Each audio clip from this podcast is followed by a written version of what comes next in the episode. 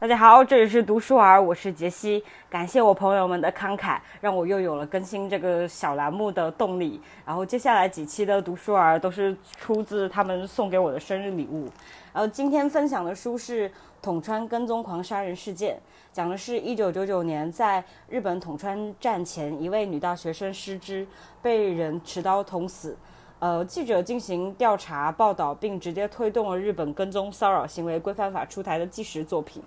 嗯，豆瓣有个短评说，呃，自己本来是想知道法案是怎么被推动才去读的，读了以后才发现原来是一本记者手记。所以说，如果是想要从政治方面、法律方面了解这个法案是怎么推动的，就是你可能要换一本书来读吧。好。讲回这本书，读这本书的第一感受是，我觉得清水节真的不愧是周刊记者出身。整本书的笔触非常流畅，思路也很清晰，而且时不时还会冒出一些冷幽默。就比如说，他在介绍一位不愿意透露姓名的线人的时候，把他称为渡边。而渡边是日本的第一大姓，就是三分之二的人都姓这个吧，大概就取这个代名，就相当于罗翔老师的张三，就是这么形容，是不是觉得这个记者还蛮可爱的？他在这个书里就真的展现的形象就是这么可爱，并且我也一再感叹吧，就是作为一个。新闻专业毕业的人，我是真的当不了记者。清水节在接到统川事件的这个采访任务以后的那种迅速的判断力，还有敏捷的思维，以及就是在接下来的几个月里锲而不舍的追踪采访，以及通过工作。关系建立人际关系，我这些我通通做不到。就算是当初选专业的时候，那个那种一腔的热血，我现在在工作以后也是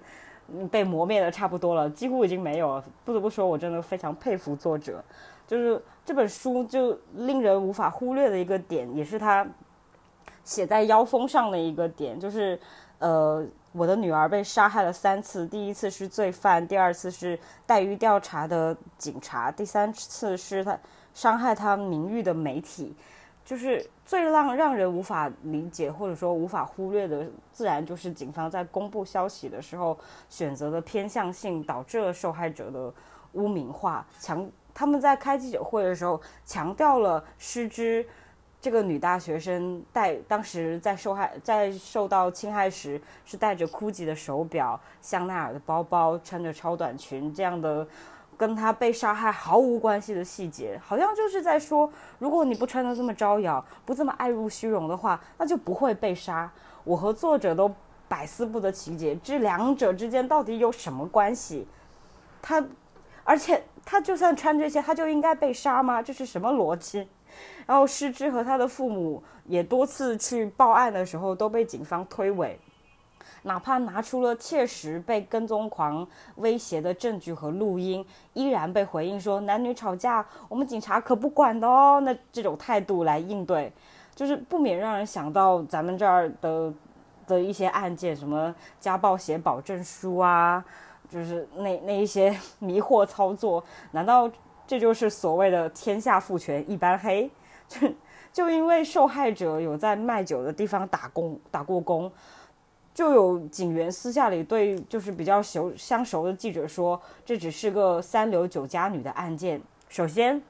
失之并不是。酒家女，其次，难道酒家女的报案就可以被忽略吗？难道他们没有在交税养活公权机构吗？难道他们不是日本的公民吗？一条人命难道不值得投入调查吗？就是，就因为这么一句话，记者没有经过核实就乱写一通。而他们的这种不作为，甚至不是因为有谁贿赂了他们或者怎么样，只不过是因为惯性的偏见、要面子，以及为了自己能够更舒适的去做公务员吧。就这样，就是事情不断发酵以后啊，就有一个女性的议员叫做竹村太子，在国会上对警察厅做出非常严厉的质询。这段疑问，我也想问问咱们这儿的执法人员。就书里是这么写的。最大的问题是，当市民感到恐惧时，除了投靠警方以外，就没有别的办法了，不是吗？然而，警方这样的应对，岂不是叫市民自生自灭吗？命案的侦办也是，警方应该拥有压倒性的公权力，侦办状况却远不及一本摄影杂志的采访内容，这到底算什么？我觉得这件事就是一个象征，暴露出结构性的问题。是，看到这里，我真的觉得执法机关和公权机关中需要更多的女性身影。在这个状况改变之前，我这句话永远都说不累。不过，在从统川事件到现在，都过去二十多年、三十年了，就是社会状况好像没有改变。就是黑箱中的伊藤诗织就描述自己在被强奸后去报警，警方用近乎是羞辱式的调查方式，让他感觉自己好像经历了第二次强奸，甚至在提告后，这个强奸嫌犯还在电视上公开的嘲弄他，就是。就是更讽刺的是，这两个影响了社会，就是日本社会的案件的受害者都叫失之，就好像在嘲笑这个世界完全没有变好一样。可能也正是因为这样吧，就是这个社会整体的环境这样，而清水节始终抱着失之是没有错的。为什么失之非死不可的信念在采访调查，才会一直得到失之家人和朋友的帮助？在别人都在报道失之的生活如何骄奢的时候，他却写出了揭露小松和人这个跟踪狂的行为的报道，得到了失之朋友说感谢你没有丑化失之的真挚的道道谢。清水节一直在强调自己是杂志记者的这个身份，因为当时日本杂志记者相当于我们现在的营销号，嗯，估计现在也是吧。反正就是什么耸动就会写什么，杂志记者呢是没有权利加入呃日本的一个叫做记者俱乐部的一个组织的，大部分的官方消息只会对俱乐部的成员公开。这个制度使得本应发现问题的社会记者成了懒惰的警察记者，是束缚警察官方消息的工具，失去了监督公权力的作用。和发现社会问题的能力，可是如果不在这个俱乐部，大多数消息来源就等于直接被切断了。即使是嗯，所以我就想，即使是在，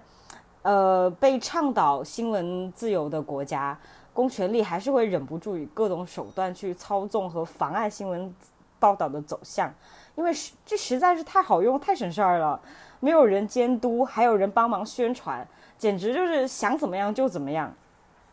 可是我有时候会想，因为我自己是成长在咱们这儿还有社会调查记者的末尾时代吧，也许是我美化了我当时选专业时的心情。我始终记得当时大多数人还是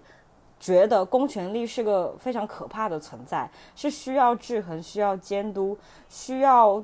有一个存在死死的盯着它。这个存在就是新闻机构，就是记者。就像书里说的，怀着愤怒制作节目。我觉得我已经好久没有在国内看到这样的调查报告了。以上就是今天的读书儿，